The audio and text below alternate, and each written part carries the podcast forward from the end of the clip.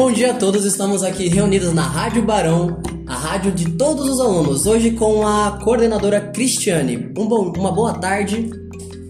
Olá pessoal, tudo bem? Estou muito feliz de ser convidada a participar desta entrevista com os nossos alunos. Muito obrigado pela sua presença. Nós preparamos algumas perguntas, principalmente para o Dia das Mães, que vai ser no domingo, e o Nicolas vai ler aqui algumas perguntas para a nossa coordenadora Cris. Pode começar. Qual você acha que é o maior desafio de ser mãe? Maior desafio de ser mãe é ser mãe. O que é ser mãe?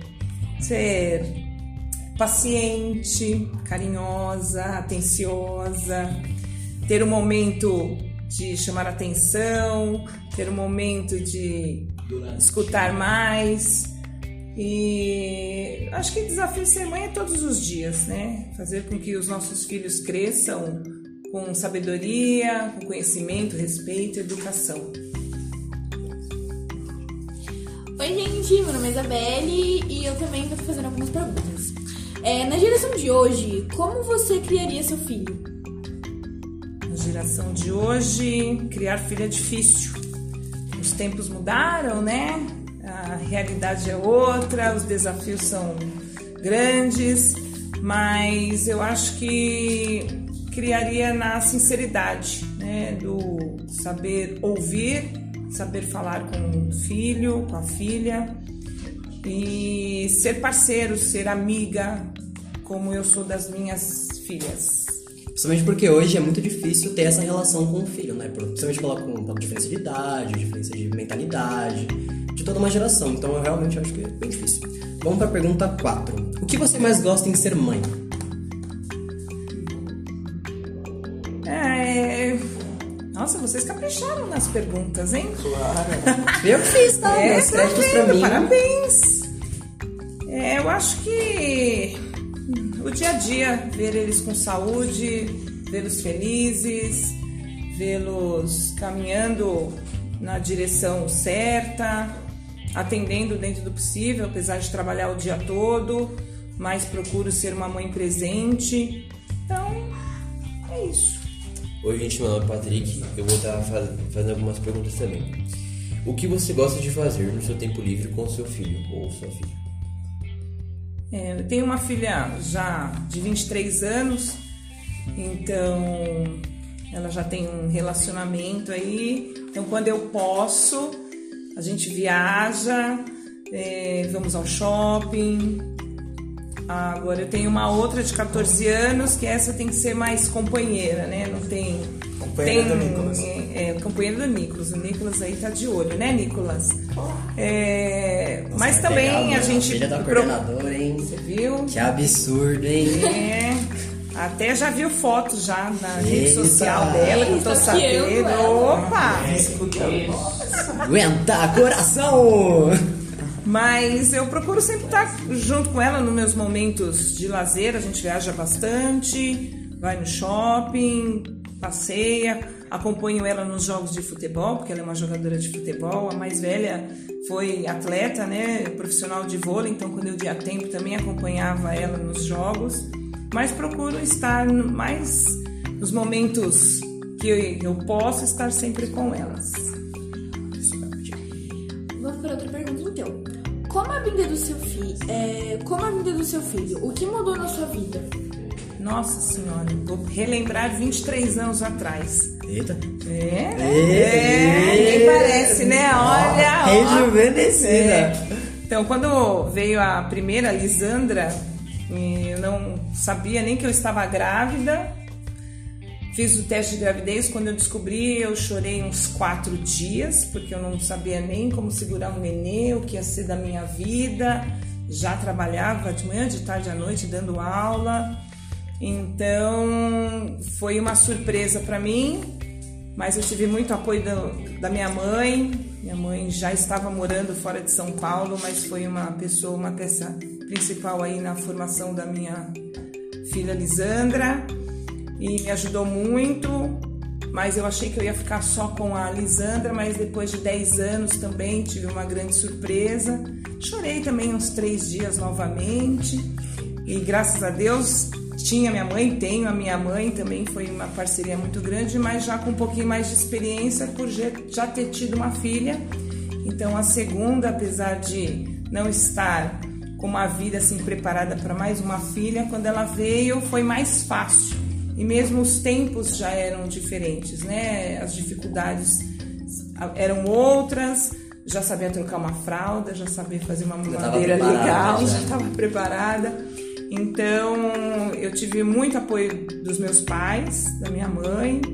Então, foi tranquilo assim essa passagem de casada e ser mãe de duas meninas. E como era a sua relação com a sua mãe? Mãe é tempos diferentes, né? Isso daí eu sempre falo para os alunos, enquanto tinha uma frase, eu falo isso sempre na sala de aula, né? Enquanto você está indo com o fubá, mãe, eu já voltei com o bolo pronto. Então eu já sabia que aí vinha uma bomba aí, porque eu devia estar tá aprontando e ela estava descobrindo as, as minhas aprontadas, um né? Sentido. Uh, acho que era décimo já na época, Sim. né? Então assim, eu não tinha um relacionamento com a minha mãe como eu tenho hoje. Eu acho que eu aprendi a ter um relacionamento de mãe mesmo quando eu vim ter as minhas filhas. E tudo que eu deixei de ser tão parceira com a minha mãe, eu busco nas minhas filhas. A sinceridade, o falar o que acontece, as dúvidas que elas têm da vida, para que elas sempre passem por mim, para que eu possa passar minha experiência para elas. E eu não tive isso com a minha mãe porque a nossa criação sempre era mais rígida. Minha mãe sempre foi brava, tinha horário para entrar, horário para sair, é, roupa para usar. Então eu tinha muitas regras na época da minha mãe. Mas tipo, você acha que ser mais maleável com o seu filho vai ajudar ele a ter uma criação mais saudável, menos confiar melhor em você? Exatamente, vai é. ter mais confiança ou não? Ou eu, verdade. Isso. Eu acho que os tempos necessitam, né? O tempo agora necessita ter essa criação maleável, né, Pedro? É, naquele tempo a gente tinha medo de fazer as coisas, mas a gente fazia do mesmo jeito e nem pensava nas consequências. Hoje eu não, eu, eu não quero que seja assim, que elas tenham medo de fazer a coisa ou qualquer coisa para me contar. Então, em, é, a situação hoje, dependendo de cada família, né? a minha família, o meu marido, eu, nós somos criados nesse ambiente de liberdade de expressão, liberdade de falar, liberdade de mesmo que seja um não, mas é importante ou a minha opinião não combine com a dela.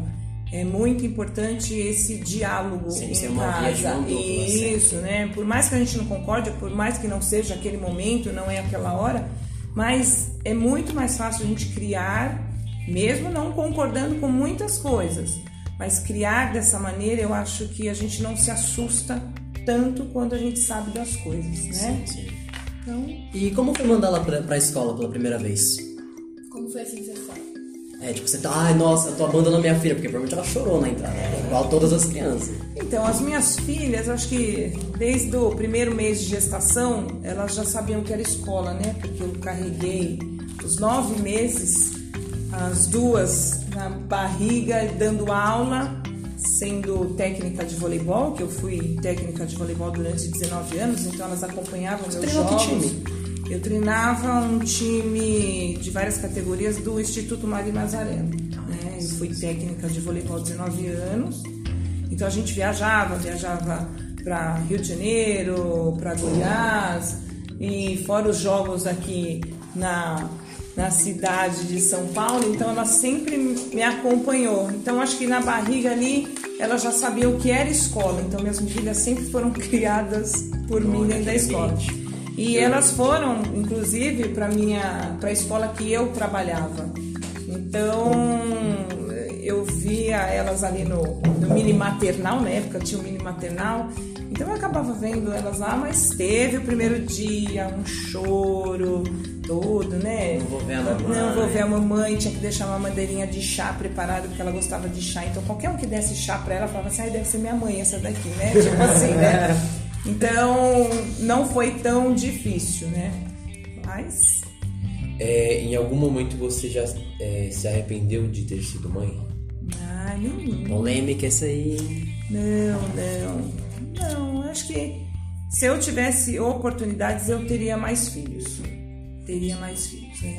É, meu marido sempre, apesar de eu ter 52 anos de idade, meu marido ainda fala assim: ah, vamos tentar um menininho. Eu falei: não, não dá mais. Pela minha vida, pela correria da minha, da minha vida, quem cria dois, cria três, isso nunca foi é, um obstáculo, mas eu gostaria de ter mais. Hoje eu gostaria, hoje eu ainda tenho a sensação de amamentar. Às vezes eu vejo uma gestante na rua, isso é mãe, né? Eu sinto, tenho até hoje é, a sensação quando minhas filhas mexiam na barriga, chutavam a barriga, é uma coisa só de falar, a gente Na hora do sente. parto, todo mundo fala que dói É. tanto. Não, não dói não. Meu foi cesárea. Quase desmaiei. é fácil, né? Mas quase desmaiei na primeira, né? Porque quando eu vi a nenê nascendo chorando, o médico falava assim: 21 e 51, 21 e 52. Aí eu achava que era minha pressão que tava assim. Eu falava assim: nossa, minha pressão tá 21 e 52. Eu ficava assim: eu vou morrer, eu vou morrer, minha filha vai ficar órfã, minha filha vai ficar órfã. Mas A são coisas. E é assim que quando a gente, eu lembro da Lisandra, que ele me pôs na maca e a gente foi pro centro cirúrgico. E a gente vê muito filme, não tem filme assim que parece a pessoa assim que tá indo pra. É o tal do Grey's que é, passa, passa as luzes assim em cima e eu ficava assim, meu Deus, chegou a minha hora e passava uma lâmpada, outra lâmpada. E quando eu sentei, entrei no centro cirúrgico, então da primeira foi bem mais difícil, passei muito mal no centro cirúrgico.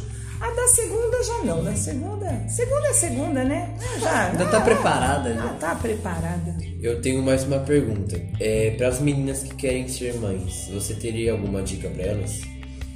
Vamos lá. A gente já começa pela palavra meninas, né? Meninas não é o momento, né? A gente fala, né? Mas eu acho que para quem está preparado, quem já tem uma família, né? Eu acho que não é o fato de casar. O casar não significa que eu vou ter filhos. Hoje em dia não existe mais essa Linha de raciocínio. linha de raciocínio, né? A minha filha, por exemplo, hum, quando a gente fala de casar, ela nem fala em casar, ela já tem na cabeça dela vou juntar e cada um tem a sua sua linha de seu projeto de vida, né? Então o projeto de vida fala assim, ah, eu não vou casar, vou juntar.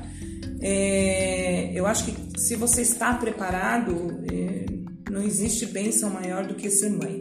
Não, não existe palavras para dizer, por mais que às vezes a gente fica triste com uma situação, com algo que aconteceu, é, e sempre a gente vai defender com unhas e dentes e tudo que estiver na frente os nossos filhos, desde que estejam com a razão, né, que está certo ali, mas filho é bênção, filho é vida, filho é amor, é companhia.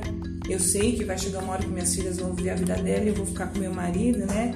É, eu, você, dois filhos e um cachorro, né? Os dois filhos vão, vai ficar só o cachorro e o meu marido. Mas filho é pra vida toda. É pro mundo também, né? Sim, e temos que saber que é pro mundo, né? Sim, um pra Preparar, preparar-nos pro mundo. mundo. É, porque embaixo das asinhas não dá mais. É, Cris, então, a sua gravidez foi planejada quanto a primeira ou a segunda? Não, foi tudo caixinha de surpresa. Não, a primeira eu tive um problema hormonal muito grande, então eu tive que parar com os, os anticoncepcionais e parei. Quando eu parei, eu achei que era um problema hormonal, aí esse problema hormonal se chamou Lisandra, né? Tem aí 23 anos. E a segunda, depois de 10 anos, acho que ninguém prepara, né? Depois de 10 anos ter filha de novo. Também tive problemas hormonais de novo, tive que parar a pílula. Aí veio a segunda parada da pílula chamada Maria Carolina. então, assim. E, e quando a gente casa, eu nunca pensava em ter filhos, porque eu morria de medo de ter que ficar numa sala de cirurgia, ali em trabalho de parto. Tem gente que tem trabalho de parto 24 horas. Eu já não morro de medo, morro de medo de injeção, morro de medo de, de, de médico. Então eu não imaginava ter é, é, filhos, não era um plane- planejamento meu, não. Mas apareceu e tá aí, né? Tem que cuidar, né? Opa! Agora vamos para os recados que os alunos mandaram para as suas mães. É, o Gustavo Moya do nono A falou que ama a sua mãe Elicimeia. Ele te ama. Uau! Ele te ama, não ele se beira! Coraçõezinhos! Vai, Nicolas. Ahn, a Larissa do sétimo A falou: Mãe, só quero que saiba que você é minha vida. Mesmo não demonstrando, eu nunca paro de te amar, mesmo com todos os seus defeitos. A mãe dela se chama Soraya. Aí, ó, dona Soraya, sua filha te ama. Chama muito. Vamos então pra Marina do sétimo A. Ela diz: Para minha mãe Patrícia, você é, é a melhor, mais especial para mim. Faz de tudo por mim. Não tenho palavras para definir o quanto eu te amo. Feliz Dia das Mães. Beleza. A Sofia Nova Neves. Bom, eu amo muito minha mãe, ela sempre me ajuda muito. Ah, ela é preciosa, eu estou, eu tenho muito orgulho dela. Só queria falar que amo ela. Sua filha te ama, dona Ana Cristina. E vem aí também o recadinho do Davi Tamashiro. Seu Tamashi. Todo mundo conhece. Ele escreve: Oi, mamãe querida. Desculpa por fazer algumas coisas erradas, mas saiba que eu te amo. E já tá pedindo dois reais. Essa mãe Olha lá, mamãe Cris. Perdoa ele. Dá dois reais. Só uma besteira? Enfim. Muito obrigado por ter ouvido até aqui. Essa é a nossa, a sua Rádio Barão. Eu posso te?